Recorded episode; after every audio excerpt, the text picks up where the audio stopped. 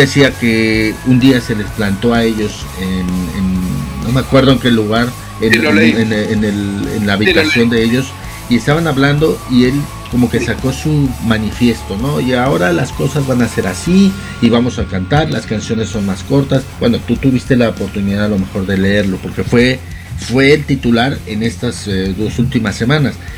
¿Tú qué piensas de eso? O sea, ¿crees que sí en verdad hubo una mala intención o una mala leche por parte de ellos al sacar? Porque yo, yo, de todas las cosas que se han dicho, nunca he visto, nunca he visto a un Enrique Bumburi quejarse de su banda o hablar mal de su banda. A mí se me hizo eh, sorpresa este comentario. No, no. No, no, no. Lo, eh, el, otro día también escuchaba eh, con la entrevista de Gustavo, eh, Enrique no los puede ni ver. Eso sí lo sé. Eso te lo digo sí lo sé. No, está muy peleado. La, la, situación se rompió con ellos. No los puede, ver. Ni en foto los puede ver y mejor no te, no te voy a decir lo que me dijo de ellos porque, porque ¿para qué? No? Pero, por ejemplo, en el concierto de en la gira del 2017, en la gira del 2007, el dinero lo puso Enrique para hacer esa gira. Y estos querían repartir querían repartir al 50% las ganancias y claro, él les dijo que si estaban mamados o Claro, eso, eso sí, eso sí lo supe también, que evidentemente quien corrió con todos los gastos fue Nacho Rollo junto a Enrique y que y que obviamente pues ellos también querían ser parte de pero pues no tenían el, el, el, dinero o la, el capital para poder llevar esa gira de 10 conciertos que fue en 2007 eh, no, no, tenían para costearlo y querían querían como que ser parte de las ganancias totales. Eso evidentemente era inviable. Claro. Inviable, inviable. Claro, pues si tú, pones el dinero, ganarás más que los demás, digo yo. Entonces eso, eh, por eso te digo, es inviable cuando dicen, no, una reunión. No, si, si se reúnen es por dinero nada más. Por, decir, bueno, vamos a ganar, ahora estamos todos eh, tiesos. Bueno, Enrique, ¿no? Sin dinero, vamos, vamos, que le tocará a estar tieso, pero no, ya con él ya no. Me cuesta, creer que Enrique, me cuesta creer que Enrique, que es un tipo súper inteligente, eh, esto, este, se quede sin dinero. O sea que mm, lo veo tan inviable una reunión de, los héroes. Eh, y por eso también te, te contaba Gustavo que yo estuve buscando eh, un cantante para los héroes, los, lo cual nunca me respondieron los otros tres. Esto, ¿Por qué? Porque creo, eh, y te cuento la historia porque Gustavo ni la sabe, y te hablaba de oído de una cosa que, que, yo he vivido, ¿no? De persona. Y, y, resulta que da la casualidad que yo me pongo a hacer un festival de tributos en Madrid que se llamaba Glory Days, y, y llevé una banda eh, que hacía covers de los héroes. Eh, y la verdad que lo, llenaban todos. Se sí, sí, he llegado a verlos. En, Madrid los he llegado a ver bastantes veces. Muy buenos. Y el cantante eh, me lo llevo yo a, a, Onda Madrid a hacer entrevistas, porque claro, estamos promocionando el festival. Eh, yo además, toda mi vida, como te digo, he dejado de, trabajar en radio en el año 2000, después de, dejar Televisa, porque yo era el director de Radiopolis para España. Eh, y dirigía Cadena Toque, teníamos 35 emisoras en toda España. Y me, dediqué ya de lleno a la cultura de Madrid. Entonces yo trabajé muchísimo con el gobierno de Madrid, tanto ayuntamiento como comunidad. Todas las actividades culturales dentro del Metro de Madrid eran mías, eh, entre ellas eh, la Cumbre Flamenca, Metro Rock, mi festival. Y, entonces me voy con este chico a, a, promocionar este festival que lo íbamos a hacer en una sala de Madrid, en la Sala BAT y me cuenta en, eh, fuera de micrófono, evidentemente, yo iba a ser el cantante de Los Héroes, tal, ¿cómo? claro, yo me quedé loco, ¿no? ¿cómo que ibas a ser? Sí, porque me llamaron ellos y tenía un contrato de confidencialidad eh, de, de, dos años o algo así, eh, y estábamos ensayando las canciones y tal, claro. claro, tú te pones a pensar eso y dices, qué ridículo eh, qué gente sin ninguna cabeza de poner un tipo que imite a Bumburi. Claro. O sea, un tipo que imite al mismo cantante de los héroes. Hay que ser muy imbécil, y eso se lo digo a los tres, porque seguramente le escucharán luego esto. Hay que ser muy imbécil para buscar un reemplazo de Bumburi que cante como Bumburi. eh, eh, habrá que buscar uno que cante totalmente diferente. Que has dicho algo muy importante, alguien que no imite a Bumburi. Yo te puedo dar una referencia de un grupo particular que hace covers a, a, Héroes del Silencio, hace tributos, pero no canta como Enrique Bumburi, no se viste como Enrique Bumburi, no se mueve como Enrique Bumburi, no es Enrique Bumburi y llena y es esta banda se llama Hechizo yo me quedé prendido. El vocalista es un, es un tipo calvo, se llama Manu. Muy bueno, tengo la oportunidad de conocerlo en varias veces. Me enganchó su música porque yo dije, güey, o sea, es que no es Enrique Bumburi o no es un cabrón queriendo ser Enrique Bumburi, es su propia esencia, su propia, eh, su propio estilo, retomando las canciones de Héroes del Silencio. Entonces es algo interesante y me habría gustado que pudiera continuar con ellos. Sí, pero es básico eso, ¿eh? lo que te digo es, es como bien estás diciendo tú, es, es una cosa básica buscar un, un, cantante que nada tenga que ver con el otro. De hecho, eh, yo entrevisté a Phil Collins en Grenoble en el año 85 cuando sacó No Jacket Required y claro, y lo primero, bueno, de las primeras preguntas que le hice evidentemente fue, eh, tú no hubieses tenido nunca los huevos de ponerte delante de Genesis si no hubiese sido por tu mujer que te convenció de que cantaste. Porque claro, si tú ves Genesis con Peter Gabriel, como bien sabes, estaban todos como niños buenos y el que se movía por todo el escenario era Peter Gabriel disfrazándose, pintándose, cantando, que era un auténtico monstruo, ¿no? ¿Y cómo te vas a poner delante de esa gente? Bueno, Phil Collins hizo eh, e, ese intercambio maravilloso que fue hacer las canciones de, que cantaba Peter Gabriel, pero con otro tono de voz, con otro tipo de show, eh, y, la gente lo aceptó. Pasó lo mismo con Marillion, que es una de mis bandas favoritas, y, con Fish, que yo me llevaba genial. Fish me dijo en su momento en, en Bercy, en París, me dijo que largaba el grupo porque el manager se estaba acostando con la, con la, ¿cómo se llama? Con la corista y a él no le pone una corista ni Dios. ¿Para qué me pone una corista a mí si yo canto fenomenal solo? y, y, me, claro, me hizo gracia porque a los dos meses dejó la banda. Pero claro, la gente piensa que lo dejó porque le había puesto el manager que se llamaba Robert, ya súper guapo el tipo. Es de la tipa con la que se estaba acostando, ¿sabes? es, que, es que son cosas que pasan que la gente, por eso te digo que el misticismo de la, de la música, tú piensas que es otra cosa y no, nada que ver, el tipo estaba súper enojado porque le habían puesto una corista que se estaba cantando con el tema y la tenía que, se la tenía que comer haciéndole coros que no servían para nada. En el disco de Clutching Straws la puedes escuchar. Eh, y, y, esto, y claro, te, te, partes de risa, ¿no? bueno, pues volviendo, volviendo al tema de, eso, que como te digo, yo había buscado al cantante de Ushuaia, eh, que, es, muy, muy bueno, un valenciano, y, no, nunca, nunca quisieron ni, ni escucharnos siquiera. Eh, jamás nos contestaron, ni eso es verdad, ni a Gustavo ni a mí. Esto, los mails, las llamadas, Luego yo estuve con Pedro en México, con Pedro Andreu hace ¿qué? un año. Eh, y está haciendo una cosa absolutamente demencial, que es tocar en una banda de covers de los, bueno, tú sabrás de qué banda estamos hablando. Le convenció el hermano de, de, Juan Valdivia. Gonzalo Valdivia. Eh, eh, no tiene, no tiene ningún sentido que el, uno de los sí, es, un poco, es un poco decadente ya eh, verte. Tú como, como rockstar, como gran banda de rock que fuiste, tocar tus propias canciones como, como autocobereándote, o sea, como dices, güey, yo, yo en algún momento, y se lo platiqué a Gustavo, le dije, ¿tú crees que habrían tenido futuro? Y sí es cierto, o sea, habrían podido tener un mejor futuro pero también está en juego la cuestión de las regalías por parte del nombre. Tú sabes que el nombre le pertenece a los cuatro. Entonces, aunque Enrique se haya alargado, eh, la regalía de los, del, nombre, la marca Héroes del Silencio le pertenece a los cuatro. Entonces ellos no pueden formar un Héroes del Silencio si no es con Enrique Bumburi.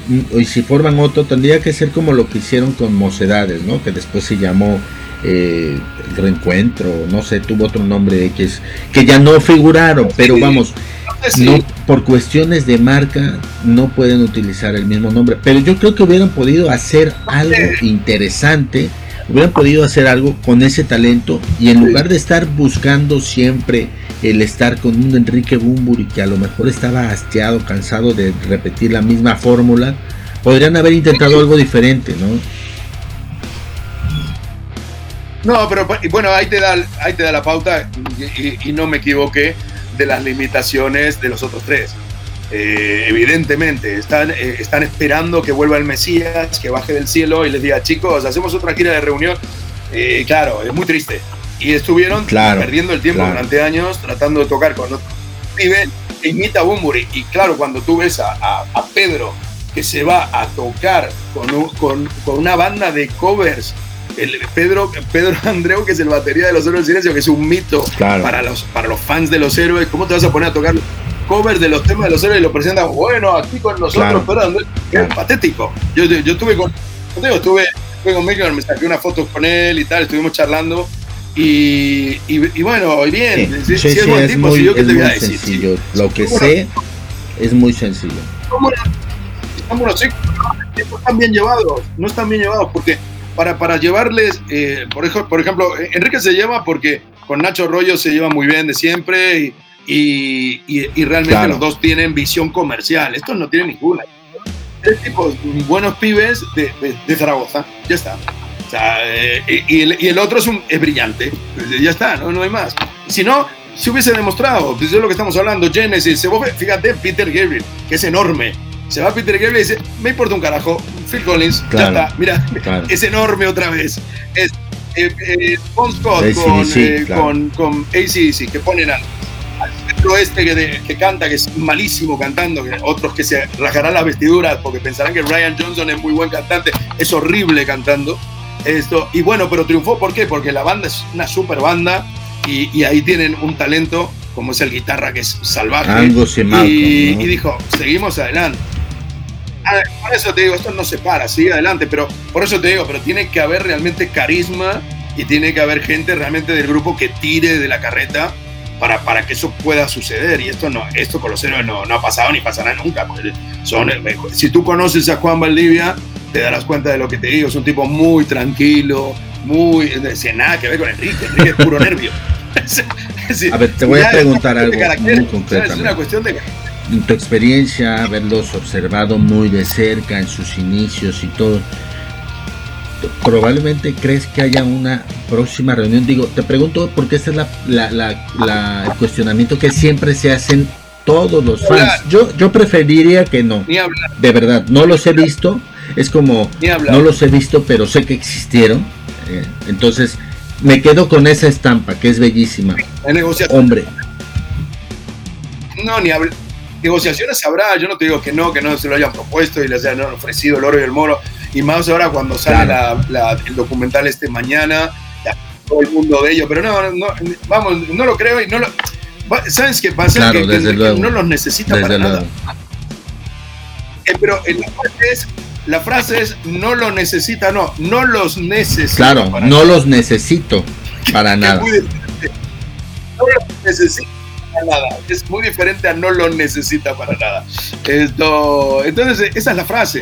Eh, no, Enrique, Enrique no, vamos, estaría muy equivocado yo y, y, no, no cambiaré mis palabras porque yo he hablado con Enrique. O sea, que no, eh, no te estoy hablando de, yo creo, no, no, yo hablo con él y por nivel. O sea, que entonces, claro, cambiaría mucho, no sé, se dio un golpe en la cabeza. yo qué sé, puede pasar, ¿no? Pero, pero me, extrañaría sí, fíjate que de, derivado de esa cuestión de, tú te acordarás.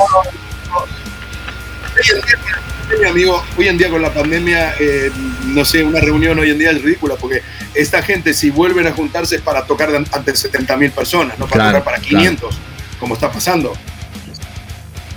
tendría que esperar mucho tiempo esa cuando se, haga la reapertura de estadios y de recintos grandes. Y para eso estamos a mínimo dos años, mínimo dos años. O sea, eh, por eso te digo. Eh, así que no, no, no lo creo posible en lo más absoluto.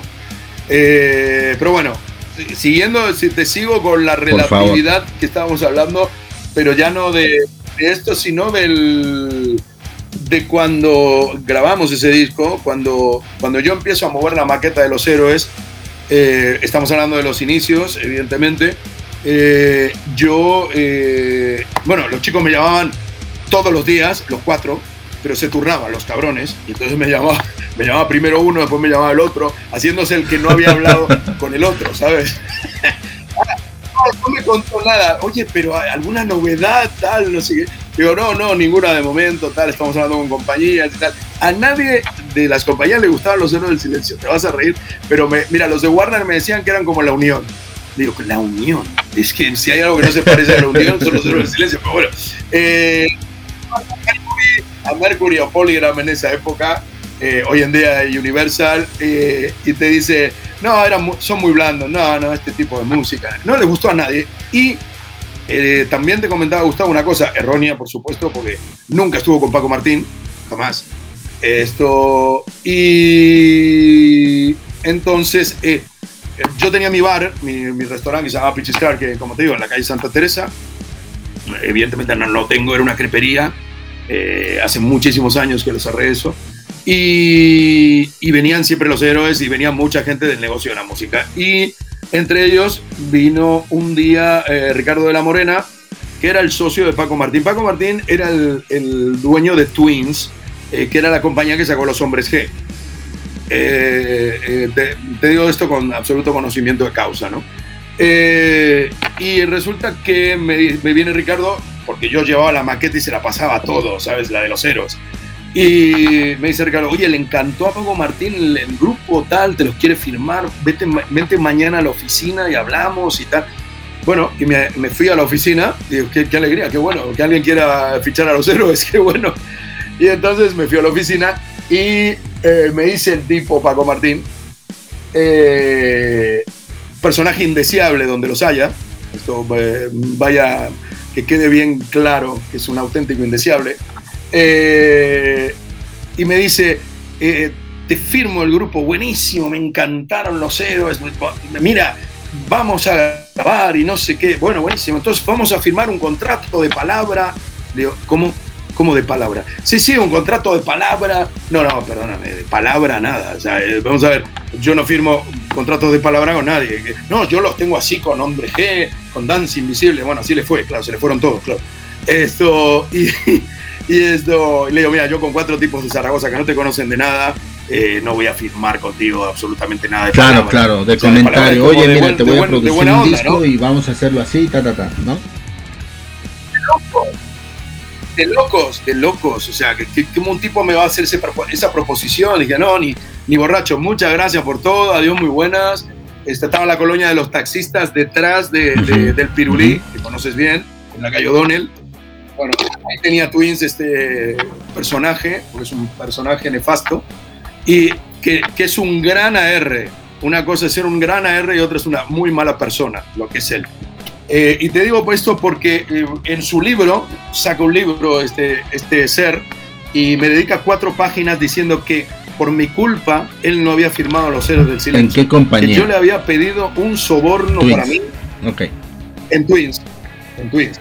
Entonces me pone verde, pero verde, cuatro hojas insultándome, diciéndome que yo le había hecho brujerías. Una absoluta locura que dices, pero qué enfermo puede ser alguien de escribir esto. Eh, y sobre todo porque lo que te estoy contando es tan real mm, Ricardo La Morena no me va a dejar mentir, que el tipo me ofreció un contrato de palabra y, esa fue la última charla que tuve con él. O sea, jamás volví a hablar con él. O sea, ni los ceros volvieron a hablar con él, jamás estuvieron reunidos con él en la, oficina. Esto, y Gustavo, por supuesto, yo le conté esta historia, no, no, no, no nunca habló con Paco Martín del negocio, de lo, y si le llamó, será de casualidad, porque la negociación la llevé yo. Eh, ya te digo, con todas las compañías no pasó nada y surge la historia de que nos sentamos Gustavo y yo y decimos, esto hay que dar una solución, eh, tú estás en EMI, eh, yo, EMI es como mi casa, porque realmente eh, siempre he apoyado la música que, que sacaba Amy porque música inglesa buenísima y, desde Bowie en adelante, los Stones, los Beatles, imagínate que los Beatles, tipo, John Lennon, Queen, sí. Marillion, entonces digo, vamos a hablar con ellos. Entonces Gustavo fue a hablar con, con, con Emi y les, les planteó lo que, lo que bien sí te comentó, eh, que oye, mira, eh, tío, tienen que sacar esto como sea, vamos a sacar un single. Y le pusieron la meta de 15.000 discos, que si no sacábamos 15.000 singles, eh, no se grababa el disco. Eh, entonces primero grabamos un, un, single y a ver qué pasaba. En esa época ya no se fabricaban singles en España. Ya el, single era una cosa que estaba ya. En desuso. ¿Por qué? Porque estaba apareciendo el CD. Estaba apareciendo el CD. Y luego los héroes eran lentísimos para componer. Súper lentos para componer. Entonces no teníamos canciones. Teníamos las canciones que aparecieron en el disco, las 12 canciones. Eh, y después, eh, bueno, hacemos ese primer single. La portada la hice yo. esa portada negra, donde están ellos como en azul y amarillo, como color neón, ¿esa la hiciste tú? Wow.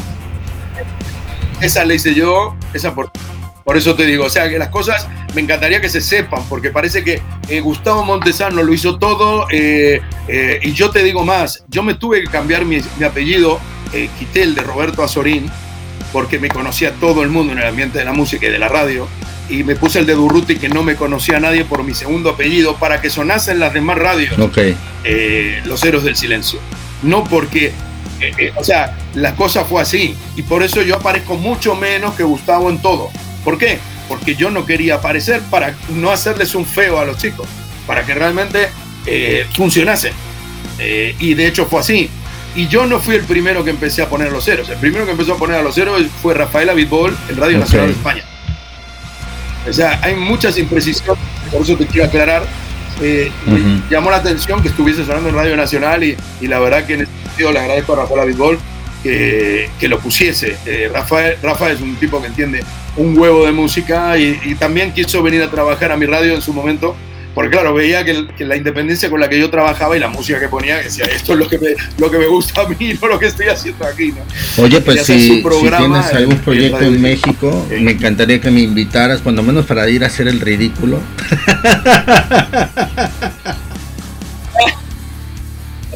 bueno, ya, ya, me, ya espero volver yo, a la radio. Yo encantado, ¿eh? Yo, yo aunque sea por internet. Soy materia prima. Es, mi vida. Bueno, te tomo la palabra, te tomo la palabra. Siempre un mexicano más, no pasa nada. Oye, y, entonces, bueno, pues eso te digo, y, y, luego empezó a sonar, por supuesto, lo empecé a poner en radio vinilo cuando ya Emi saca el single, eh, eh, pero los, los, primeros pasos fueron con Rafael Gol, empezó, empezó a sonar, a sonar y, vendió en 40 principales, no sonó, por supuesto, sonaba en mi radio y en, Radio Nacional de España. Y, vendimos más de 50.000 copias. ¿Qué pasó con eso? Pasamos a grabar el disco. Pasamos a grabar el disco. Entonces, como te digo, la tiempo se tardó? Aproximadamente un año. Porque fue el, el maxi fue en el 87 tardamos casi un año y pico en conseguir el single. Casi un año y pico en conseguir que se saliese ese estilo de leyenda. Y, luego, eh, bueno, Gustavo negoció con, con Emi, negoció a su manera. Eh, y te digo, negoció a su manera porque yo no aparecía en los créditos del disco. Eh, me tuve que ir con el contrato de los héroes a Emi y prohibirles la salida del disco si no me ponían en los créditos. Eh, porque decían, ah, es que Gustavo nos contó, nosotros pensábamos que eras amigo de la banda. Sí, soy súper amigo, mira, aquí está el contrato. O sea, tú estabas ya, como poner manager de la banda, ya, ya habían firmado ellos cuatro para que fueras tú también su representante. Yo era, el manager de la banda. Eh, Gustavo estaba conmigo y Gustavo produjo el disco evidentemente porque él es infinitamente más músico, sin ninguna duda.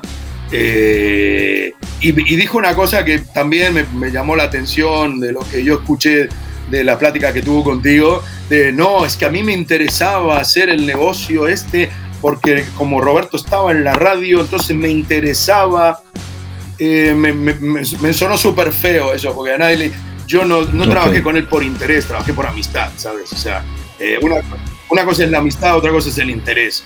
Eh, yo la música, la música para mí es mi vida, la amo.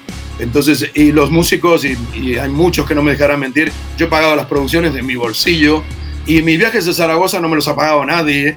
Eh, he, ido he, dormido en la casa de los chicos, he dormido hasta en casas que tenían, los héroes tenían un, sitio como de refugio, iban todos los amigos por la noche y yo me cagaba en todo porque no me dejaban dormir, que venían de fiesta, a las 4 de la mañana entraba uno, a las 5 aparecía el otro. Bueno, eh, te quiero decir, yo los he vivido a los héroes, cosa que no ha vivido la gente como, como yo los he vivido. La lástima fue que los tuve que dejar como manager en manos de, de un, un, sinvergüenza, como, como ha sido Pito, que nos ha quitado el ¿Qué grupo. Sucedió? ¿Qué sucedió con Pito? Por nuestra culpa, por nuestra propia culpa. La, la, la cosa con Pito, eh, te cuento, eh, Gustavo hizo un arreglo con la compañía. Eh, yo estaba al margen de ese arreglo con la compañía. Yo, no, no, yo confiaba en mi amigo y no sabía qué arreglo había hecho con la compañía. Entonces, esto, un día yo tenía claro que el manager de, de los héroes iba a ser Cristóbal Cintas. Cristóbal Cintas es un gran amigo mío y era el manager de Barricada. Barricada era un grupo que iba en la línea de los héroes, en el sentido de que los héroes era un grupo de rock, no era un grupo poppy. Eh, entonces, eh, Pito llevaba a Lasky de Narama, cosa que odio, Gabinete Caligari, otro de los grupos que más odio en la vida, esto que es muy amigo desgraciadamente de Bumbur y Jaime Urrutia, pero era un grupo nefasto, claro, pero que claro. parte de la movida de Madrid es ese tipo de música decadente y horrorosa. Esto y eh, Loquillo. Eh, ¿Qué más estaba ahí metido? Loquillo. Nada, nada, que ver, nada que ver con lo que hacían los héroes, ¿ya? Como, ¿de qué me estás hablando? Entonces, ¿qué pasaba? Yo había hablado con Cristóbal Cintas, nosotros teníamos un 20% de, de, de, todo lo que generasen los héroes del silencio. Eh, y entonces, eh, primer error, firmamos el contrato con la, con la compañía, con EMI, y EMI se queda con la editorial completa de los héroes, cosa que nosotros no quedamos con nada. De, los, de la editorial de los héroes, hoy en día estaríamos absolutamente nadando en dinero sin saber ni dónde meterlo. Otra que Bitcoin, porque okay. los héroes es otra cosa, pero han ganado dinero a expuertas. Vale. eh, entonces, eh, ¿qué pasa? Me, me, Gustavo me dice que Pito es el manager que necesitan los héroes porque nos da un 1% a cada uno de, de, las ganancias del management, aunque nosotros no manejemos al grupo. Eh, ¿Y qué pasaba? ¿Por qué lo teníamos que dejar en manos de alguien que te preguntará si se preguntará a tu audiencia? Porque evidentemente el, eh, yo dirigía una radio que era súper potente. Yo estaba a las 24 horas del día, como sabes, la radio es una farmacia directamente, tienes que estar todo el rato. Eh, y entonces ganaba muy buen dinero y Gustavo tenía 90 shows por, por, por, por, verano con Ole Ole. ¿Cómo nos vamos a ir a la carretera con cuatro locos que no sabemos si va a funcionar o no? ¿Sabes? Está todo muy bien, pero hay que ser un loco de dejar tu trabajo y decir, bueno, vale, a ver qué pasa. Eh, entonces, bueno, ¿qué pasó con esto? Que nos fuimos eh, a, a, buscar un manager y yo hablé con Cristóbal Cintas y Cristóbal nos daba el 10% él se quedaba con un 20, entonces yo les pedía un 10% extra a los héroes. Esto no ha salido nunca ni saldrá. Lo escribiré en mi libro porque sí voy a escribir un libro, porque me parece una auténtica vergüenza que esté hablando gente que no ha vivido nada de los héroes y está hablando de los héroes del silencio como si fuesen sus hermanos, ¿sabes? Y dices, bueno, ¿de qué estás hablando? ¿Sabes? Entonces, lo que hemos vivido realmente y nos hemos roto el culo para que los héroes del silencio sean alguien, esto, somos los que tenemos que hablar, no toda la pandilla de caraduras que se han sumado al, al, al éxito Héroes del Silencio. Eh, porque, porque, los grupos hay que creérselos como pasó con uh -huh. Brian Epstein con los Beatles claro. desde el principio, no, no cuando ya son famosos. Porque para ahí, para ahí no necesitamos, como decimos claro. en España, para, para ese viaje necesitamos alforja, ¿sabes? Eh, está clarísimo que, que, que, evidentemente hay que luchar y creer en algo y nosotros creíamos y sobre todo eh, yo creía firmemente en los chicos y estaban todos los días conmigo ¿Cuál es la historia? Que nos reíamos muchísimo con ellos, porque te cuento una anécdota antes de continuarte con este relato, que estábamos en la escalinata de Madrid, en una pizzería que está en ópera, y me decían ellos, Robert, ¿tú crees que venderemos mil discos? Digo, ¿Quién te preguntó más? eso? ¿Recuerdas? Alguno más, yo creo que... A los cuatro. ¿Tú wow. crees que venderemos? Eso no, no me, me, dejarán mentir porque no se olvidarán. Sí. ¿Tú crees que venderemos mil discos? Digo, alguno más. Cuando estábamos grande ese comentario, eh, o sea, cómo era la, el sueño de el sueño de un destino de esos muchachos, ¿no? O sea, qué, qué, qué, qué grande, me, me, eriza la piel, me pone la piel de escarpia, como dicen los españoles. ¡Wow! ¡Qué grande! Claro. ¿Tú crees que, tú crees que venderemos que venderemos mil discos, le digo, alguno más. Claro, y bueno, mira, así fue, ¿no? Bueno, y eso fue en la sesión de fotos que hice, que es la primera que en el single, eh, porque hubo single, eh, es, es, la foto que se ve, eh, que le hicimos con Rafa de Purpurina y con Paco Bello, como te digo. Y la portada la diseñó Pedro Delgado, que era muy amigo mío, y estábamos todos en la calle Trujillo 7, porque Carlos San Martín, que fue presidente, bueno, director general de mí, era socio mío en, en una compañía de discos que teníamos independiente que se llamaba Swing. ¿Vale? Entonces, eh, Carlos San Martín además fue el que les enseñó a mis locutoras de la radio cómo se hacía la radio fórmula. Yo venía de Estados Unidos y yo no sabía cómo se hacía una radio fórmula. yo ponía música buena, pero no sabía lo que era una radio fórmula. Y entonces él les explicó con gráficos cómo se hacía el famoso redondel y el queso de, las horas y los discos y las noticias y todo lo que tenía que ir dentro de una torta. O sea, o sea que te digo, por un lado estoy muy agradecido, luego ya nos dejamos de hablar con Carlos San Martín hace muchos años, eh, tuvimos nuestras diferencias y bueno, eh, cada uno por su lado. Pero te digo, eh, volviendo al tema del management, resultante que Gustavo insiste, insiste, yo les llevé a los héroes a ver a Cristóbal Cintas, estuvimos hablando con él y estaba estábamos todos de acuerdo, Cristóbal es un gran amigo mío además, eh, y fue una pena. Yo siempre le digo, mira, una pena que realmente tú no te hayas hecho cargo de los héroes y que mandase más la compañía, porque ya sabes que las compañías es como que o lo haces así o te vas a la verga, porque es así. O sea, entonces es como, no, lo van a hacer con Pito. Claro, no sé qué acuerdo tendrían con Pito la compañía. La cuestión es que eh, Pito nos daba el 2%, el 2%, escucha esto, y yo me llevaba un 1% de los shows y Gustavo otro 1% de los shows hasta el año 90. Claro. O sea, los shows, los shows en vivo, no de la discografía. No, de la discografía nos llevamos, por supuesto, como productores. Nosotros teníamos un uno y medio cada uno. Nos teníamos el 3% de un 10% total.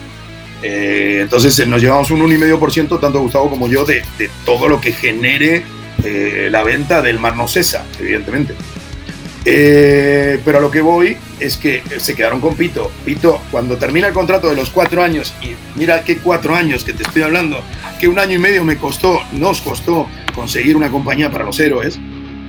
Y cuando, cuando ya estábamos saliendo, se acaba el contrato. Digo, no te puedo creer. O sea, y entonces me llama Juan Valdivia y me dice, eh, Robert, mira, es que estuvimos hablando con los chicos y mira, nos vamos a quedar con Pito, el manager que le pusimos nosotros eh, EMI, compañía que le pusimos nosotros, el disco que le grabamos nosotros, el manager que era yo. Te quiero decir, les pusimos en el camino, les enseñamos todo y les dijimos, chicos, venga, a caminar, ¿sabes?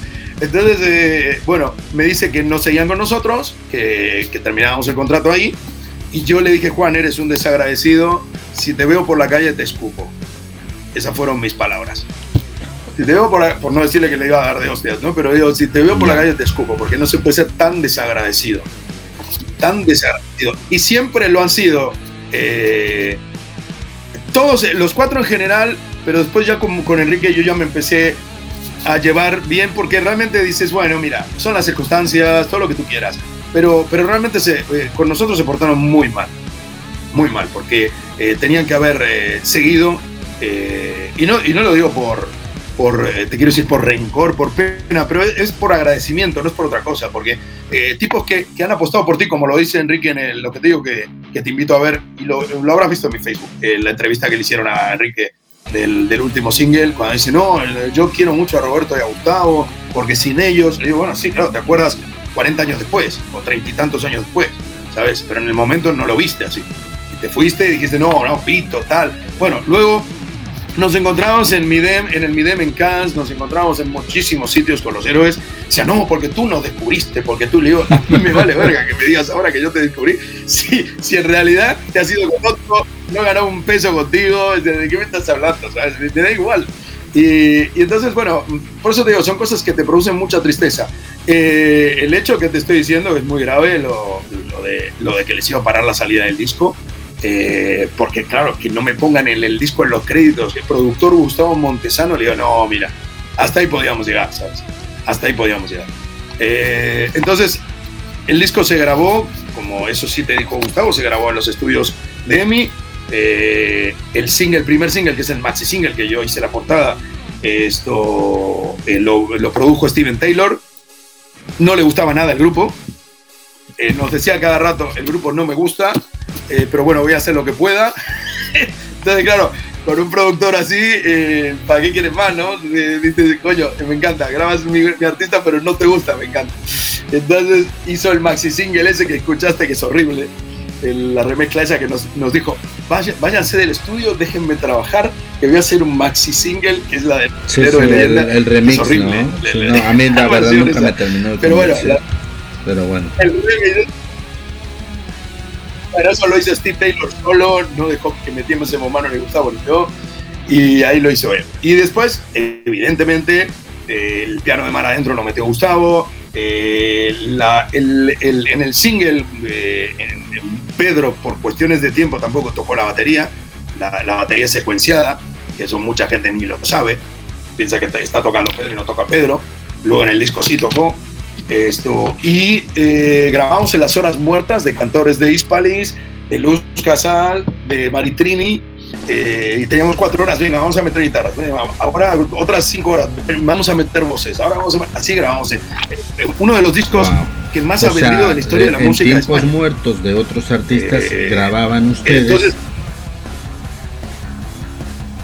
en tiempos muertos. Totalmente, totalmente. ¿Y eh, qué pasa?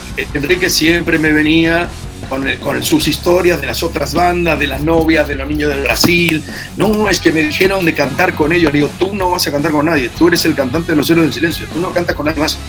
Así que se te mete en la cabeza, o sea, hasta esos problemas tenía yo con ellos, ¿no?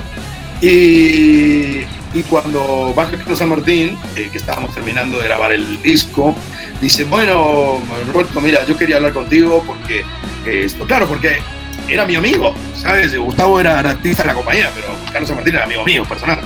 Entonces esto me dice, tú sabes, Michael Jackson, dos temas adicionales, él salió en CD, esto, eh, George Michael, le digo, sí, sí, ya, tenemos temas, ¿no? Uh, no te preocupes, no tenemos ninguno. Entonces el tipo se fue convencido que teníamos dos temas para meter extras de bonus en el CD, ¿no? Y claro, los agarro a Juan y a, a, Quique porque evidentemente yo con los que hablaba era con Juan y con Quique. Con los otros dos eran eh, comparsa del grupo, pero en realidad el grupo eran ellos dos. O sea, está clarísimo, los que componían todo, los que manejaban todo. Y le digo, eh, ¿qué temas tenemos para...? Eh, bueno, tenemos una idea de uno, ese es buenísimo, ese, ese vamos a sacar, vamos a ponerlo también y después hay sí, es una de sus canciones emblemáticas. Dándole una vuelta, pues ese también vamos, bueno, pues no la tenía ni terminada. es que el problema es ese que teníamos 12 temas, no teníamos más.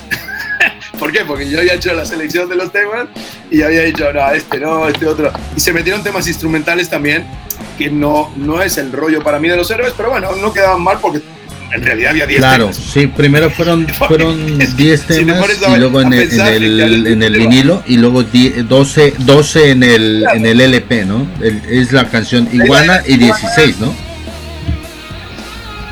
Sí, sí. Y, 16 puntos, puntos claro. que me hacía mucha gracia, no había ni nombre para la canción. Pero bueno, por eso te digo que se hizo así, ¿no? Y, y, agradecidos que pudimos hacerlo de esa manera, porque eh, ya te digo, no se creía nadie este grupo. O sea, por eso me hace gracia cuando te, eh, oyes a la gente, no, porque yo siempre supe, porque no sé qué, pero ¿de qué vas a hablar si nadie les apoyaba? En, Zaragoza eran los nenes malos de Zaragoza, no los quería ver nadie porque nadie se creía que hacían rock a treinta y tantos años de, de, haberse formado el grupo, de toda esa efervescencia, ¿tú cómo crees que ha sobrevivido su trayectoria? Porque grupos con menos tiempo o mayor tiempo, bueno, me, me, contaste de, de eh, Jaime Urrutia y los Caligaris, eh, el conjunto Caligari, este, o, o tienes a a Loquillo, que tienen su trayectoria, pero no tienen esa, e, e, esa cuestión inflada, ese, esa marketing que tienen los héroes del silencio con, con, tan solo cuatro discos de estudio, eh, contando aparte, bueno, el, maxi single, pero bueno, ah. cuatro discos de estudio. cómo es que una banda con tan poca trayectoria ha llegado a ser grande, no la comparo con los Beatles o con, o con, este, con los Rolling Stones, pero cómo es que ha llegado a tanto y hay tantos refritos, tantas ediciones de su mismo, de su misma música. nosotros, hicimos, eh, aparte del, del no sé si salió, como bien sabes, salió una edición limitada de, un disco que tenía el antra en la portada, que era en vivo, que lo en directo, los Marcos. En directo, el negro, ¿no? Bueno, ese también ese es de nuestra época. El directo, ese es nuestro también, de Gustavo y mío. Y, y, después ya, claro, evidentemente, ya, ya ellos entre, entre dos tierras ya formaba parte de la nueva etapa en la cual ya nosotros no entrábamos.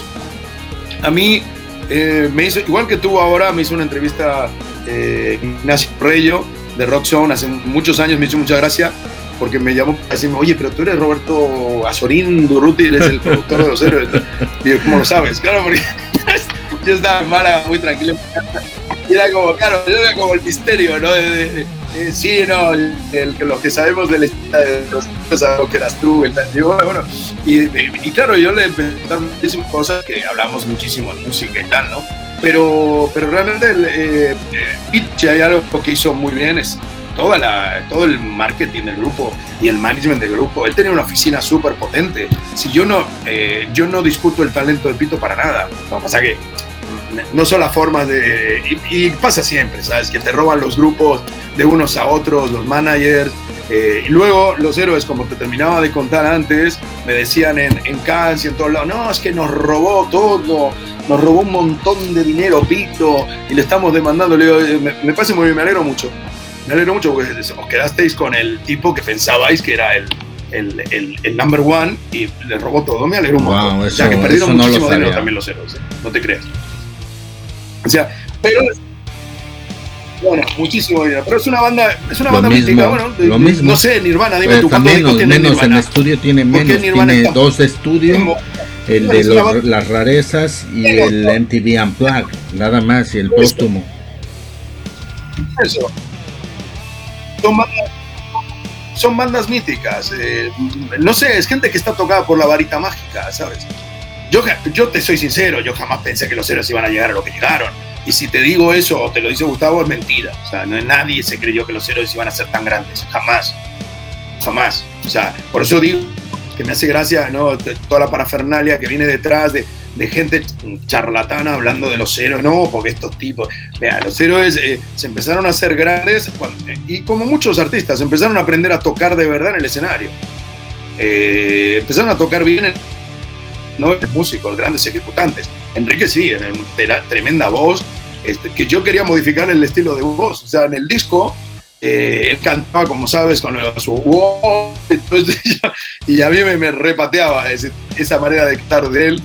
Y Gustavo me decía siempre que tenía y, ya no lo voy a hacer, evidentemente. Déjale que cante como él sabe, eh, porque tiene su estilo, su impronta, ¿no? Y digo, bueno, vale, vale. Eh, si tú lo y lo dejamos así, pero en realidad yo lo que quería era que cantase lineal. O sea, como cante un cantante normal, que canta de puta madre, pero pero de una manera más lineal, no tanto. Mucha teatralidad. yo lo veía que decía, puta, es que Rafael pero bueno, mucha teatralidad. Entonces, bueno, pues, pues, funcionó con eso porque era súper original en rock, un pibe que hiciese eso. Luego el otro día también te, contó, Gustavo, eh, bueno, el otro día, estamos hablando de una entrevista del 2018, ¿no? Pero te comentó que la primera actuación que hicimos, que fue en una sala en la calle Ay, te diré, detrás de la Gran Vía, detrás de, la SER, eh, de Gran Vía 32, que hoy se, eh, se llama, hoy creo que se llama Lab, pero en esa época, yo no me acuerdo ni cómo se llamaba la sala, pero presentamos el, disco a, la compañía y a las, a las eh, radios y tal, ¿no? Y, y, era la de la, la, canción que siempre cantaban ellos, era de vender a mi madre por una botella, ¿no? Y siempre Enrique eh, se subía al escenario con una botella de Rioja. Y llevamos un pedo ya importante y, me, y, baja del escenario y lo agarro porque me dice, joder, estoy súper borracho. porque se me veía la, se veía la botella del tipo en, el escenario de Rioja y me hacía mucha gracia porque eran, eran unos niños.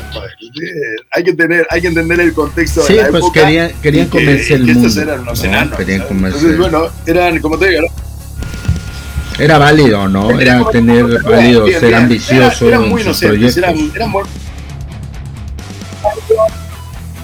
Eran, eran muy... No, eran, eran, lo tenían claro lo que querían hacer, porque sí, eso desde el inicio, pero eran muy buena gente.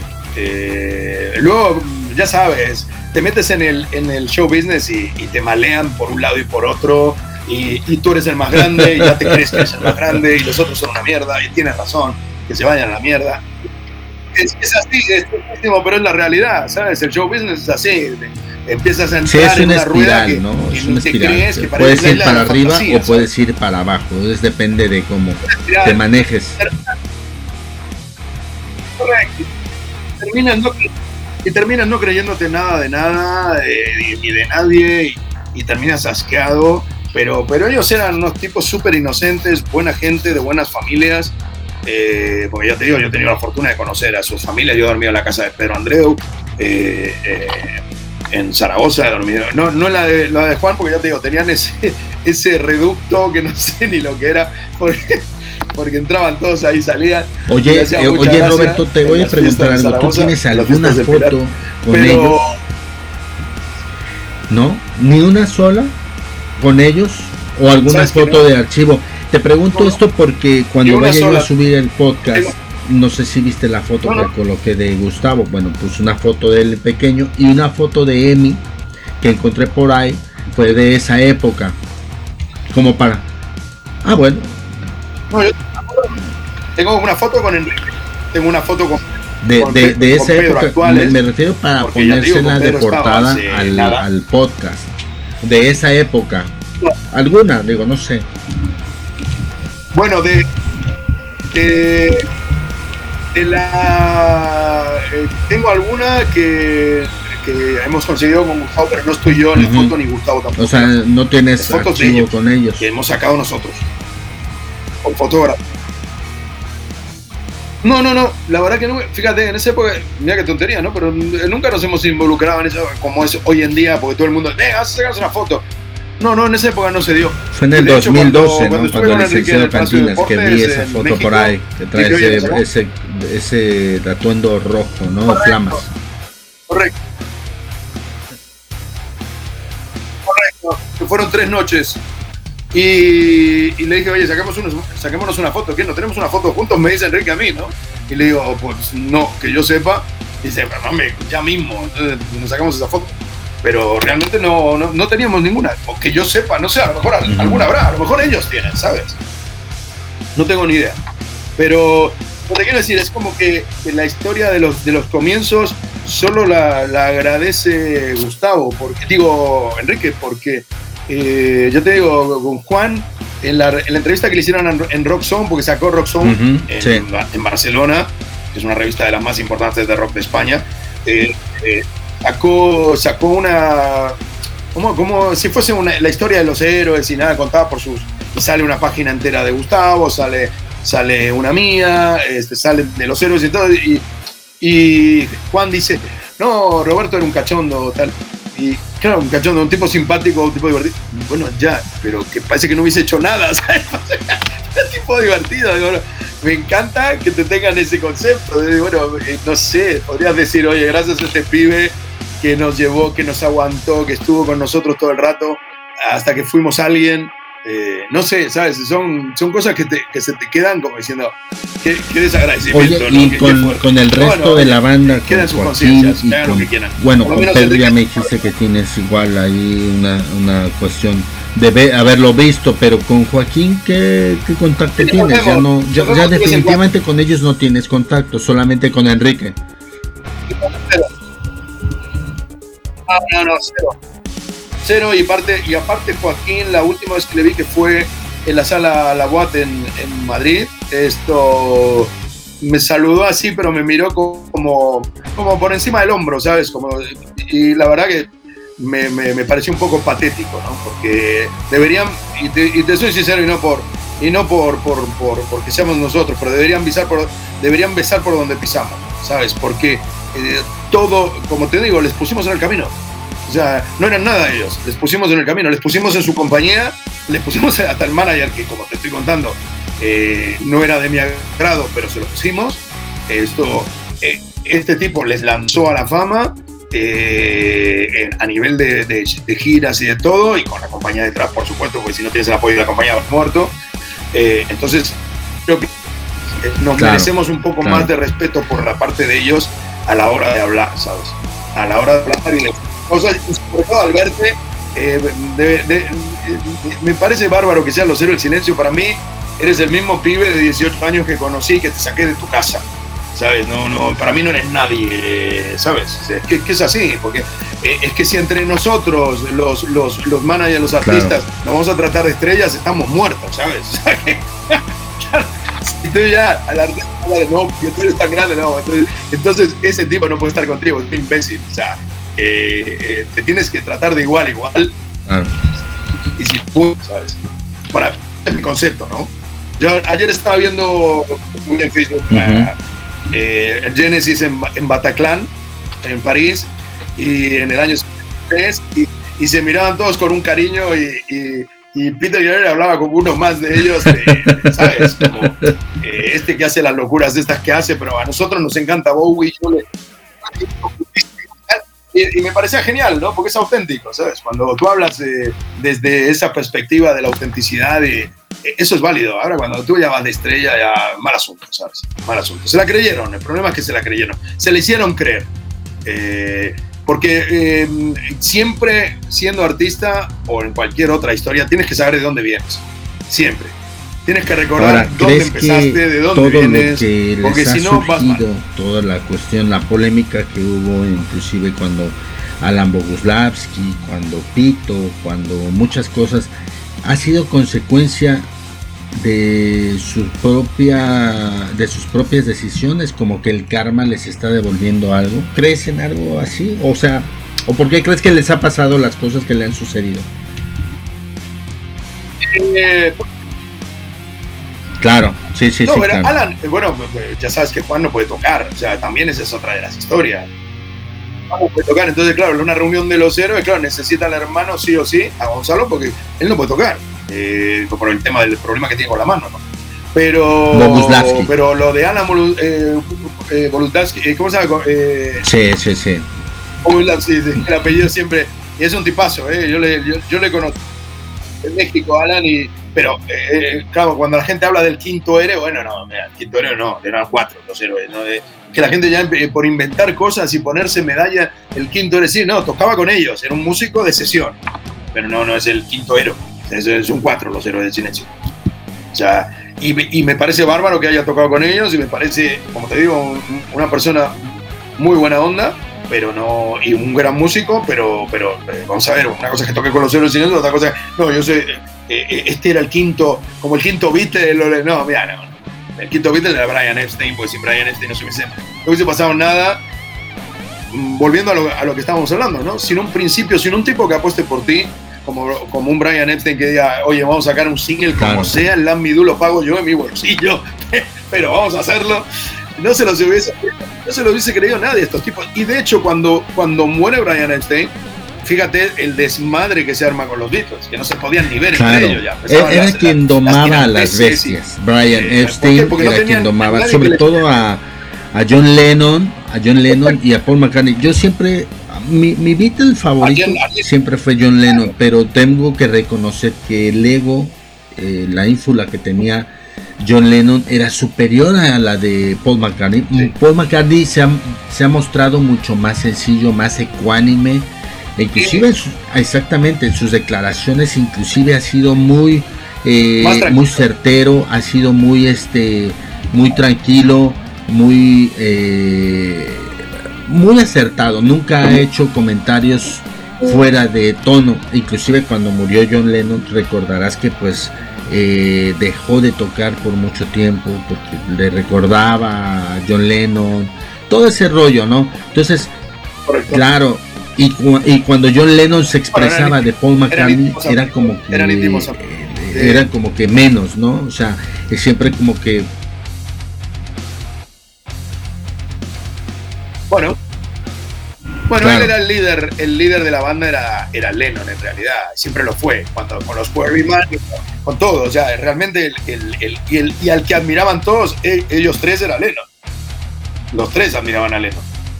Porque era el, más mayor de ellos, porque era el que, joder, que llevaba la voz cantante.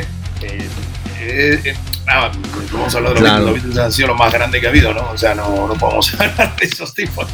pero te, quiero decir con esto que sí que es que eh, es importantísima la figura de un manager que les una y no les desuna. Y cuando, y cuando claro, los tipos empezaron a comprobar lo, lo que les estaba pasando, eh, te estoy hablando de los héroes con el tema económico y tal, bueno, ya se terminó la historia. Y además, eh, había, había drogas por medio, había un montón de cosas que, bueno, yo, yo Pito era, bueno, tremendo. Pero eh, te quiero decir que eh, yo recuerdo toda mi etapa que fue muy bonita con ellos. realmente eran unos, unos muy buenos chicos, muy buenos chicos. las familias eran fantásticas. Eso no te lo puedo decir, porque yo siempre a los artistas, y sigo llevando artistas, siempre quiero conocer a los padres, quiero conocerlos a ellos, a ver de qué claro. Eh, una conexión. Porque tú tienes que hacer una convivencia con esa persona y, y, no es cualquier cosa. Yo prefiero llevar a un loco. a un loco no lo llevo. ¿Eh? A, un, loco no lo llevo, ¿sabes? O sea, que se busque la vida. No, no, yo, yo gente conflictiva como Calamaro, gente como eh, es que hay, gente, hay, artistas muy conflictivos. Oye, pues tendrás que venir a, mi casa, ¿eh? para si alguien les quiere aguantar el mi familia. Este... No, no, no. Vale, vale. Eh, creo que, que, tienes que hacer un research ahí de, de, ver a ver que, quiénes son, de dónde vienen, qué costumbres tienen, porque, porque luego te sale un tipo rarísimo y te puede joder todo. Sí, eh, eh, yo te digo, eh, Russian Red a lo mejor te suena. Pero Russian Red, esto, su manager Miguel, Miguel García, muy amigo mío, y el tipo le, dejó tirado con cincuenta y tantos shows la, la, tipa en Estados Unidos. Y, y salió, al, salió, al, escenario a decir que le devuelvan el dinero, yo ya, yo ya no toco. O sea, tú imagínate. O sea, dice, ¿qué personaje? ¿Cómo? Y ahora, claro, ¿cómo haces frente tú eso como manager después?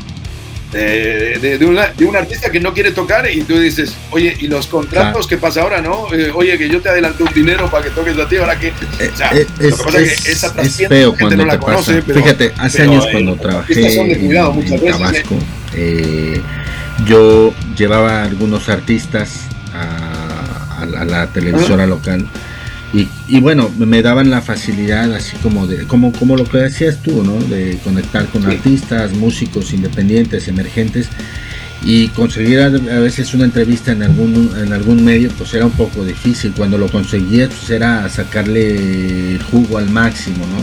Me llegaron a pasar que algunos artistas chicos de algunas bandas de rock me llegaron a fallar. No, es que mira, hubo uno hasta que me dijo, no, este, mira, no puedo ir porque estoy deprimido y estoy en Cancún y me estoy paseando en las playas. Digo, güey, pero si es que tenías la entrevista hoy, cabrón. Entonces es una forma un poco malagradecida de ser de la gente, de verdad. Y si es un poco feo. Sí, despectiva pero te va a pasar con muchos, ¿eh? ¿eh? Mira, a mí me pasó con Cristian Castro en la radio, que es otro personaje siniestro, eh, porque viene, porque además canta lo que canta y es fanático de Tool y tiene el Tool grabado en el cuello. Y con, sus, o sea que, con su gallito feliz, ¿no? fuerte, ¿no? Azul y tu, rollo sea Tool, ¿no? Bueno, qué triste, ¿no? Bueno, pues, eh, pero, viene a la radio en plan eh, ídolo de las masas, ¿sabes?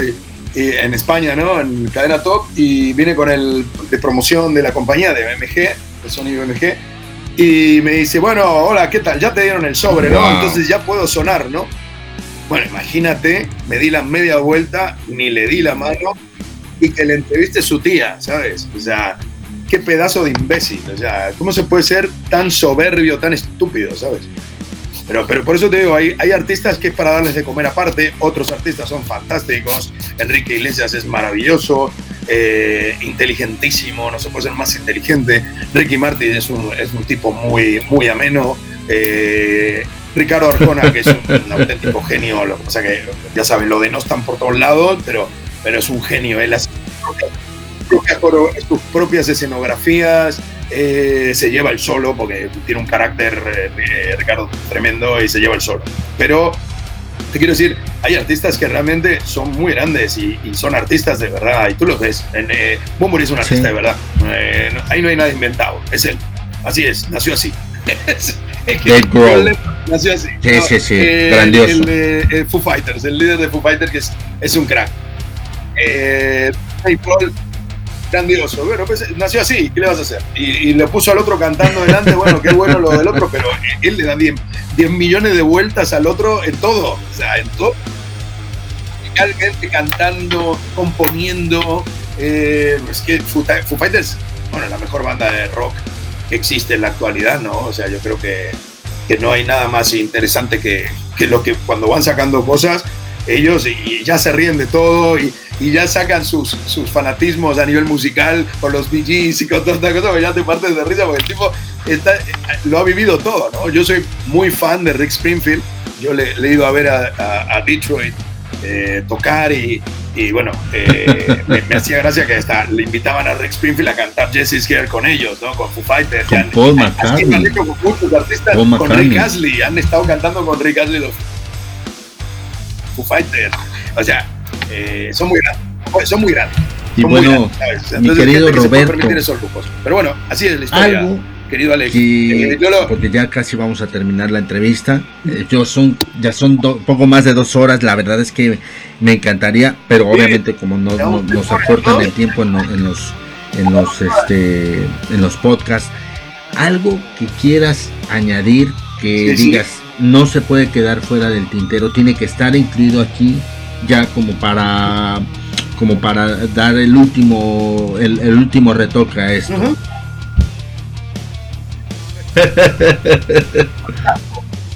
último coletazo. No, no, pues, vamos a ver.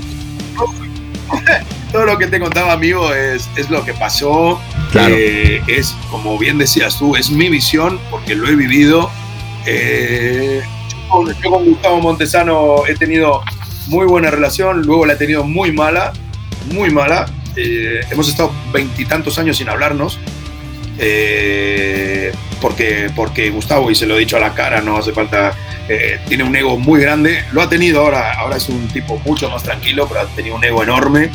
Y, claro, y no solamente se puede esperar a los artistas en el estudio, hay que trabajarlos, ¿sabes? el artista no, no llega al estudio porque sí, ¿sabes? El estudio, allá al estudio cuando viene de un proceso de creatividad, de, de haberse eh, compuesto un montón de temas. Yo siempre creo que, que, un artista tiene que, por lo menos tiene que tener 40 temas para que queden 10 buenos, ¿no? O sea, eso se llama trabajo. Y ese trabajo el único que lo puede hacer es el artista.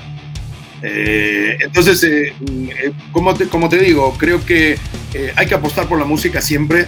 Eh, hoy en día vivimos una etapa lamentable. Pero eso le llamas música. Porque eh, solamente reggaetón en las radios. Espero que eso decía, decían ahí en, una publicación. Eh, el diablo decía, espiándose a sí mismo, hombre. yo he creado cosas como el rock y esto, pero el reggaetón no me echen a mí la culpa, yo no fui.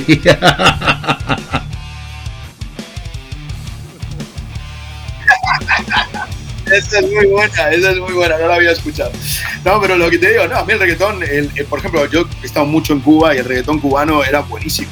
De, hecho, gente de zona los he visto muchas veces actuar ahí, en La Habana.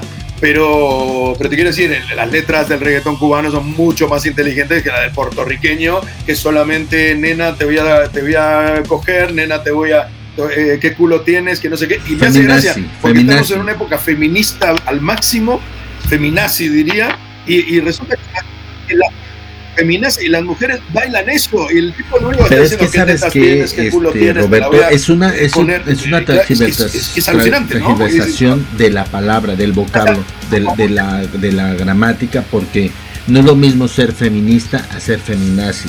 Un ejemplo de feminista bueno en, en el ejemplo más claro en mi, en mi país, por mencionarte, bueno, podría ser eh, Frida Kahlo, podría ser la corregidora, que eh, José Ortiz de Domínguez, que fue la que ayudó. Claro, claro, que tenían valores, no se denigraban. No, es otra cosa, mujeres no había, claro. Mujeres valientes. Otra, es otra cosa. Por eso te digo, a mí me, produce mucha tristeza. Pero te quiero decir con esto que, que eh, para mí el reggaetón es, es un género válido. Eh, a mí me gustan algunas canciones de reggaetón. Lo que pasa es que, claro, eh, una cosa es algunas canciones y que, que no todo en la vida sea reggaetón. Y luego hay otra, otra cosa que se dice habitualmente, que es, no, la música que se hacía en los 80, no ha habido nada mejor, no sé, no, mira, perdona, en los 60 había unos músicos buenísimos, en los 70 había músicos buenísimos, en los 80, en los 90 y en los 2000. Y hoy en día hay músicos buenísimos porque tú te pones en YouTube y ves unos, unos músicos que dices, wow, y, y, mujeres hoy en día que tocan mejor que los tipos antes, que dices, no se puede creer lo que toca esta mujer, la guitarra, el bajo, cómo canta, cómo toca todos los instrumentos, o sea, eh, eso, es una, eso es una mentira. O sea, eh, evidentemente Queen tuvo su momento, eh, los Beatles tuvieron su momento, pero hoy en día se hace grandísima música también. o sea, que, todas las épocas han tenido lo suyo y yo, porque sigo llevando, ahora llevo un artista que se llama Tommy Barani y Tommy tiene 19 años y, y me dice, Roberto, vuelve la buena música. Le dije, me hace gracia que un chico de 19 años me diga, vuelve la buena música, ¿no? Como si él lo hubiese vivido, ¿no? Eso, Claro, porque se vuelve la buena música para nosotros que ya somos mayores, pero para, vuelve la buena música para uno de 19. Entonces, eh, parece el, en el colectivo mental de los, de los chavos, de los chicos, esto, la idea de que eh, la buena música tiene que prevalecer sobre el reggaetón y todo esto que es una basura, ¿no? Entonces, qué bueno, ¿no? Que eso pase. Y yo hoy en día, pues, lo hablaba con Alex de la Nuez el otro día, con un gran músico español, eh, que a lo mejor conoces una de las canciones famosas que hizo él, que era Groenlandia, y con los zombies, y con Alex y Cristina, que era el, bueno, Alex, Alex era él y Cristina Rosefin, que era su pareja, sentimental y luego musical, ¿no?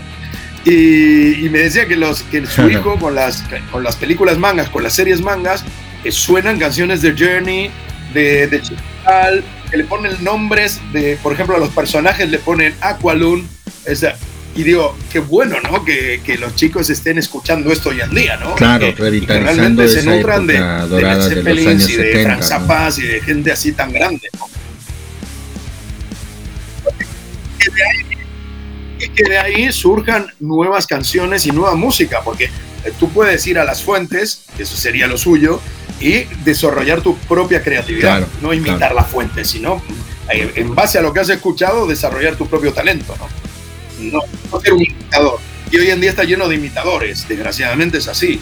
O sea, bueno, eh, sin ir más lejos, como te digo, yo siempre he sido un fan y enfermo de David Bowie. No, no, no. Pero y a mí me hace gracia que el único tema que la gente conoce de, David Bowie que más me gustan de David Bowie, pues obviamente es la canción, la de China Girl, la de One Vision.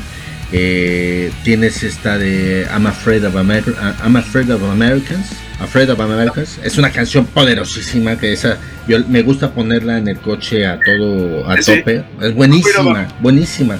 Eh, fue de la época en la que grabó con Nine Inch Nails, si no me recuerdo, tiene esa influencia, ¿no? Qué bueno, Bowie. Sí, con Trent Reznor. Sí, magnífica la mancona. De hecho, hay un disco por ahí con, eh, Trent, Reznor, los Nine Inch Nails. Y fue el único artista, porque por ahí sé que también quien estuvo en ese rollo de intentando grabar un disco fue Chris Martin con el de vocalista de Coldplay y definitivamente los mandó a la mierda. Les dijo que no, pero sí. Sí, sí. Bueno, claro. No era su Pero le gustaba Coldplay a, a, Bowie. Fíjate, Bowie, Bowie pues yo cuando eh, me, llamó poderosamente la atención que Bowie dijese que le encantaba un negro que se llamaba Prince en la época que Prince estaba empezando. No, no, Prince es, un tipo que me vuelve loco que, se llama Prince. Tengo una, una anécdota, estaba yo allá en España antes de venirme. Y un día fui a, me invitaron unos amigos a una iglesia católica, ¿no? Y fuimos a una misa, etcétera. Bueno, yo soy poco de meterme a esos lugares porque en la entrada tienen mi foto y me tienen prohibido entrar, pero bueno, pude entrar, ¿no? Me expiaron, me, me, me, me dejaron entrar. A la salida, alguien había dejado una colección de, vinilos de eh, artistas españoles y todo, pero había tres discos que pues los dejaron ahí, o sea, regalándolos o donándolos a la iglesia. Y, vi, había el disco doble de, de The Wall, de Pink Floyd, había un disco de Bob Marley y había justamente el disco de Prince de Greatest Hits número 2. Wow, dije, estos son míos. dije, qué tonto, qué tonto se le ocurrió dejar esto. No, claro. Prince, Prince ha sido enorme. Yo, yo tuve la fortuna de, estar con él, de estrecharle la mano en París. En, ya te digo, le vi en Bercy también, con el Love Sexy, con la gira con, la cual se arruinó Prince, porque era tan costoso lo que estaba haciendo que se arruinó. De hecho, eh, giraba, antes de salir al escenario, giraba el Little Red Corvette, lo tenía en el escenario. O sea, era un escenario circular en medio de Bercy y salía él del Little Red Corvette con Cat y con toda. Con, y, bueno, eh, luego eh, era el cumpleaños de Prince, nos invitaron a todos los periodistas a Alboa de Boulogne, que había un restaurante eh, donde cenábamos y, venía él a, cenar con nosotros.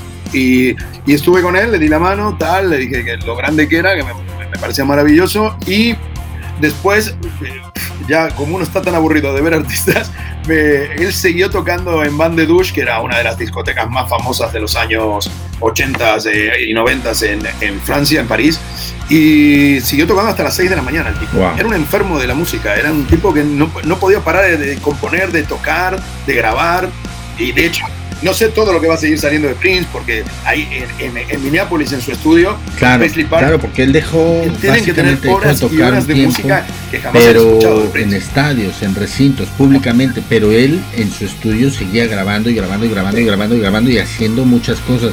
Justamente eh, se han sacado reediciones de sus últimos discos y van a salir más, ¿eh? o sea, Por eso así como David Bowie. No sé lo que Seguro, seguro. Y después otro grupo que me encantó, que lo hizo Prince, evidentemente las, las Revolution de Prince, Wendy and Lisa, me parecían maravillosas. O sea, tienen unos discos extraordinarios.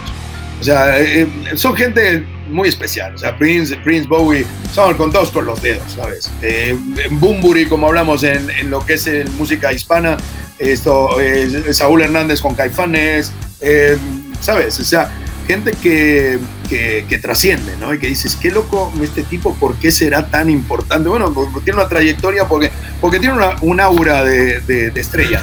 Hay gente que nace con estrella y otra que nace estrellada. Bueno, esto es, esto es así, esto es así. Así que nada, no, no, no, tengo que decir más que agradecerte, agradecerte a ti, por supuesto, por, sí, por caray, y por, que a pesar de la pandemia, eh, hasta que el acercamiento. conseguimos hacer esta, esta entrevista. Ojalá, ojalá que cuando regreses nos podamos ver, me daré una escapada a México. Eh, Pero me dará mucho gusto. Sabes que yo soy de, de, Ciudad de México, ese es mi yo ando en bicicleta todo el día por ahí, yo soy un hombre absoluto en tu, en, tu, en tu país y en tu ciudad y, soy un enamorado de México porque para mí México es mágico, absolutamente mágico. Su gente es estupenda. Eh, yo, desgraciadamente y por fortuna, viví el terremoto del 2017 en mis casas y en mi casa. Eh, vi cómo se apoyaba la gente, sobre todo la gente joven, los unos a los otros. Lo, eh, lo inteligente que es el mexicano, lo inteligente, lo, lo creativo y lo, y, lo, y, el arte que tiene en sí eh, y la cultura tan brutal que hay en México, porque es brutal. Entonces, también eso yo lo quiero recalcar porque mucha gente es como México es el grande conocido. Van a ir a darse tres vueltas. Ya, sí, venga, cervezas, chelas y, tequilas y una Muchas la gracias. Gente piense que México es eso. México es eh, alucinante. Alucinante, esa es la palabra. Yo, yo he tenido la fortuna he tenido la fortuna de vivir en Cozumel en el año 86, eh, jugaba al voleibol todos los días en una isla que era el 10% habitada y el 90% salvaje. Y iba a una playa que se llama Naked Turtle y jugábamos todos los, los que eran nativos de la, de la isla conmigo al, al voleibol y yo creía que me había muerto y estaba en el paraíso porque terminábamos de jugar, nos bañábamos todos juntos en el Mar Caribe y, y, esa imagen yo no se me olvidará en la vida, me parecía, y las iguanas que se cruzaban por la carretera, tan tranquilas como siempre, pero, pero es, es, es alucinante tu país, así que eh, soy un agradecido a, a, México y sobre todo el respeto que me tienen por ser productor y por haber descubierto a los héroes del silencio. Eh, te juro que cuando hablo con mis amigos, que como te digo, tengo muchos y muchos vinculados a la música, como sabes, esto es como, oye, ¿te puedo decir que soy amigo tuyo? Claro, y decir, ¿cómo no vas a decir que eres amigo mío? es que, ¿sabes? O sea, hasta ese respeto te tienen de presentarte a la gente con, como, oye, es que este tipo ha hecho esto y para mí es un honor conocerle. Y bueno, por eso digo, soy, soy un agradecido realmente y, y mucha gente me dice, puta, pero, pero tú eres más de España y más de, de, de Argentina. Yo, no, no, yo realmente para wow. mí México es el sitio que me ha dado la paz en el mundo fíjate que la ciudad más convulsionada que puede haber es, es, es y, sin embargo, sin embargo, para mí, yo tengo una paz ahí que no, no, he conseguido en ningún otro sitio del planeta. Y mira que conozco desde Australia, Japón, eh, toda América casi, o sea que eh, hasta, hasta, hasta Túnez, o sea, te quiero decir, conozco muchas culturas y realmente eh, soy un agradecido a tu país porque primero, cuando a mí me dejaron de, de hacer caso en España, los que me dieron la mano fueron los mexicanos. Me contrató Televisa cuatro años, pagándome muy bien, eh, viajando por todo el mundo gracias a ellos y, gracias a Ricardo Rocha, que nunca terminaré de agradecérselo porque fue mi, mi padrino y es mi padrino eh, en México.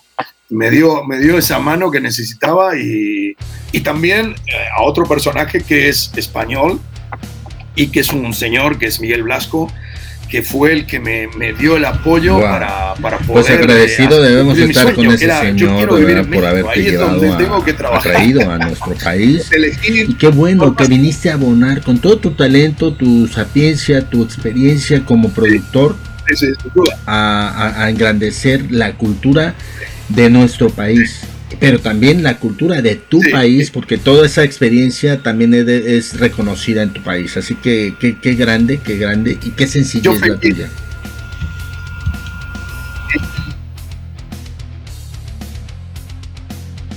Yo, yo, feliz y te digo, te digo que, eh, por ejemplo, con, con, Willy, que es un, como mi hermano, eh, estamos, siempre estamos con el proyecto que ahora te lo cuento y, y, y, espero a poder hacerlo ¿no? algún día, de sacar nuevos valores mexicanos de rock, eh, basándome en mi experiencia con los héroes del silencio, hacer una, una, un canal de YouTube para que nos manden las maquetas y poder desarrollar talento mexicano, porque hay super bandas ahí, gente con super talento. Eh, bueno, yo tengo muy buenos amigos ahí, Eli Guerra, uh -huh. muy buena amiga mía. O sea, quiero decir, hay, hay, y mira, y Eli Guerra me la presentó Bumbury. En, en, el, eh, en el Rockstock. La presentó en el Rockstock, que ya no existe, como sabes, ahí en Reforma, y tocaba los ceros y me presentó a Eli, y con Eli eh, fui a su casa eh, a cenar una noche, no sé qué me dio sangrita, que me, siempre me mata la sangrita, y al día siguiente estaba yo grabando el videoclip con Televisa de mi otro grupo, Mr. Robinson, que saqué dos, dos discos con Fonovisa, porque yo fui asesor musical de Fonovisa durante cuatro años en la época de Guillermo Santizo como presidente de Fonovisa, por eso tuve la fortuna de conocer a Enrique Iglesias y a gente muy maravillosa de tu tierra y, y del negocio del espectáculo, ¿no? Los cal al burro, los a Esteban, ¿no? a Esteban, este, Esteban Arce y el burro Van Ranking. Muchísima gente. Muy sí, sí. Gente muy valiosa el de, el de y, y gente muy pila, ¿sabes? Con el eh, Ricky Lewis, Ricky ¿no? Lewis Ese es, ¿no? genio también, que hace muchísimos años. Pero sí es él, ¿no? Ese es, es Ricky la Lewis. De la, papa, sí. la hora de la papa cuando lo hacía. Eh, bueno, pues por eso sí. Es él, el cantante, claro, el cantante. Entonces, por eso te digo que, que tengo, aparte de unas grandes partidas de dominó y de botana, compartida con mis compañeros de Televisa. Este, eh, soy un, un, agradecido a tu país y, y, y, nada, simplemente agradecerte, agradecerle a tu audiencia y, y, bueno, que se conozca un poquito más de las cosas, no, no como las cuentan y, que es todo muy bonito y todo color de rosa y que no pasó nada. Y no, y el Gustavo Montesano, que fue el productor y el gran... No, mira, eh, eh, me los comillo a los héroes. Eh, luego, un, trabajo en conjunto, algo que no se ha reconocido por tu parte. O sea que no, no han reconocido tu parte, más bien, la parte que tú hiciste. Siempre. Exactamente. Exactamente, que es, que es la, la, la fundamental, aguantar al artista que tienes que ser psicólogo, su padre, su madre, su novia, todo junto, ¿sabes? Porque te vienen a llorar sus penas, te vienen a contar sus problemas, te viene o sea, el artista no es como lo ves encima del escenario, el artista es un de carne y hueso humano como tú y yo y te cuenta sus problemas y, sus debilidades y lo que les gusta y lo que no les gusta y tienes que convivir con esa gente mucho tiempo. Entonces, eh, eh, por otro lado, existe un gran desgaste en ese sentido cuando, cuando una banda lleva mucho tiempo junta precisamente por eso, por compartir tanto y decir, bueno, ya, no te, no te quiero ver ni en fotos, por favor, ¿sabes? O sea, esto pasa normal. Así que nada, Alex, gracias por tu tiempo. Muchísimas gracias, este Roberto, de verdad. nos vemos seguro, eh, Un placerazo. México seguro, eh, esperamos verte en el documental que saldrá mañana en Netflix. Esperamos que todo lo que lo que lo que se comentó por tu parte salga Muchas gracias. Y si nos vamos a ver, ¿eh? es una asignatura pendiente. Eh, encantadísimo de verte, de poder saludarte ya cuando estés en, mi tierra bendita. Eh, encantadísimo. Y bueno, un placerazo.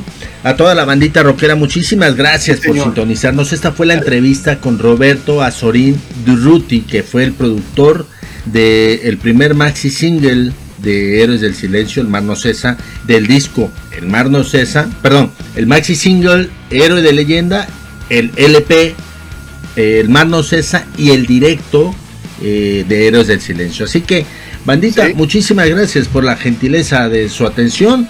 Estamos aquí conectando con Flashback. Gracias por escucharnos. Nos vemos. Hasta la próxima. Y muchas gracias, Roberto. Un abrazo. Bonita tarde. Gracias a ti.